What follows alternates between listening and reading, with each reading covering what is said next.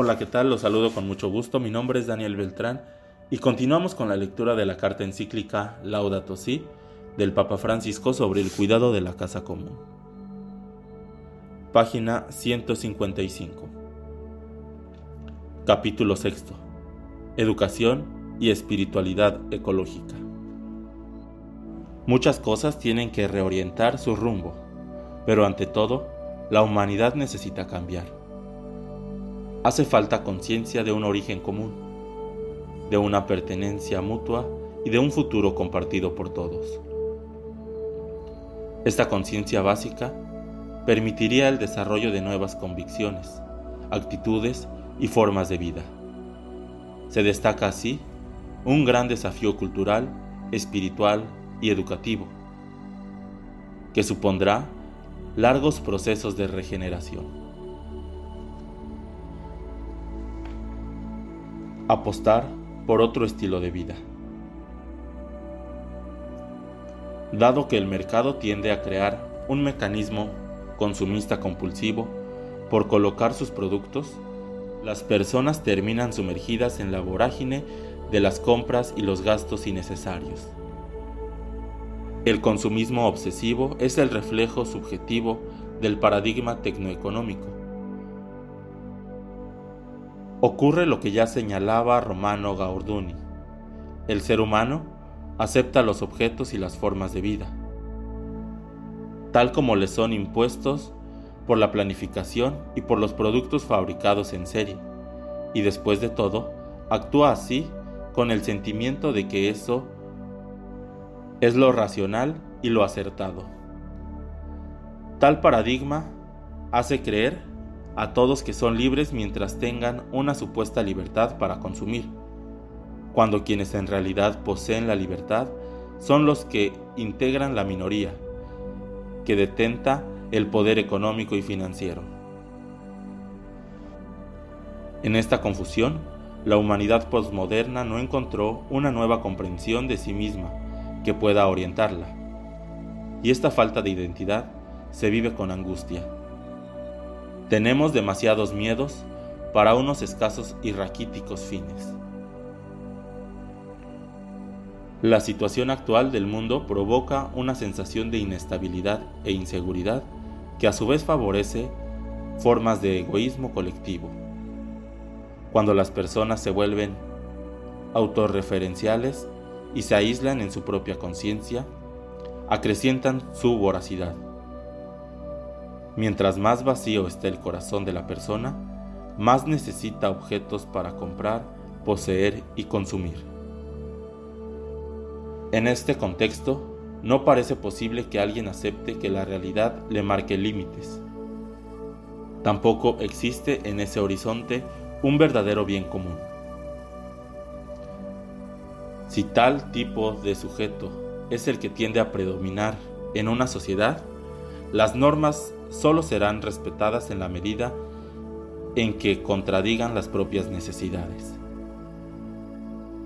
Por eso, no pensamos solo en la posibilidad de terribles fenómenos climáticos o en grandes desastres naturales, sino también en catástrofes derivadas de crisis sociales, porque la obsesión por un estilo de vida consumista, sobre todo cuando solo unos pocos puedan sostenerlo, solo podrá provocar violencia y destrucción recíproca. Sin embargo, no todo está perdido, porque los seres humanos, capaces de degradarse hasta el extremo, también pueden sobreponerse, volver a optar por el bien y regenerarse, más allá de todos los condicionamientos mentales y sociales que les impongan.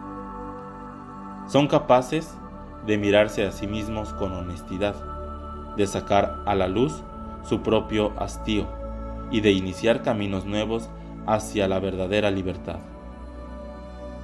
No hay sistemas que anulen por completo la apertura al bien, a la verdad, a la belleza, ni a la capacidad de reacción que Dios sigue alentando desde lo profundo de los corazones humanos.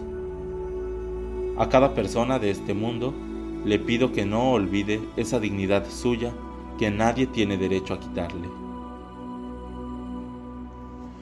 Un cambio en los estilos de vida podría llegar a ejercer una sana presión sobre los que tienen poder político, económico y social. Es lo que ocurre cuando los movimientos de consumidores logran que dejen de adquirirse ciertos productos y así se vuelven efectivos para modificar el comportamiento de las empresas, forzándolas a considerar el impacto ambiental y los patrones de producción. Es un hecho que, cuando los hábitos de la sociedad afectan el rédito de las empresas, éstas se ven presionadas a producir de otra manera. Ello nos recuerda la responsabilidad social de los consumidores. Comprar es siempre un acto moral y no solo económico. Por eso, hoy, el tema del deterioro ambiental cuestiona los comportamientos de cada uno de nosotros.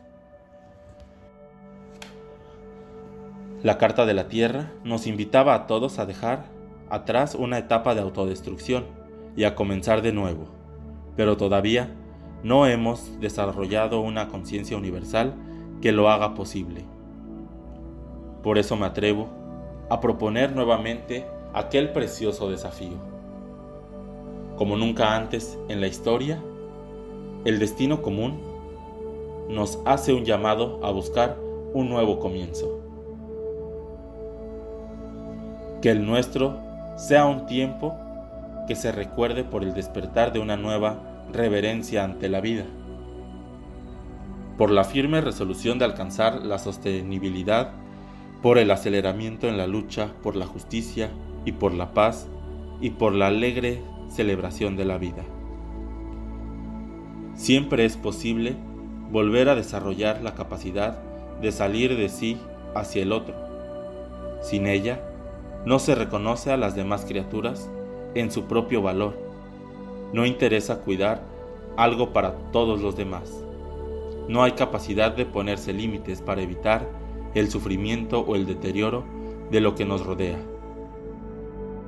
La actitud básica de autotrascenderse, rompiendo la conciencia aislada y la autorreferencialidad, es la raíz que hace posible todo cuidado de los demás y del medio ambiente, y que hace brotar la reacción moral de considerar el impacto que provoca cada acción y cada decisión personal fuera de uno mismo. Cuando somos capaces de superar el individualismo, realmente se puede desarrollar un estilo de vida alternativo y se vuelve posible un cambio importante en la sociedad.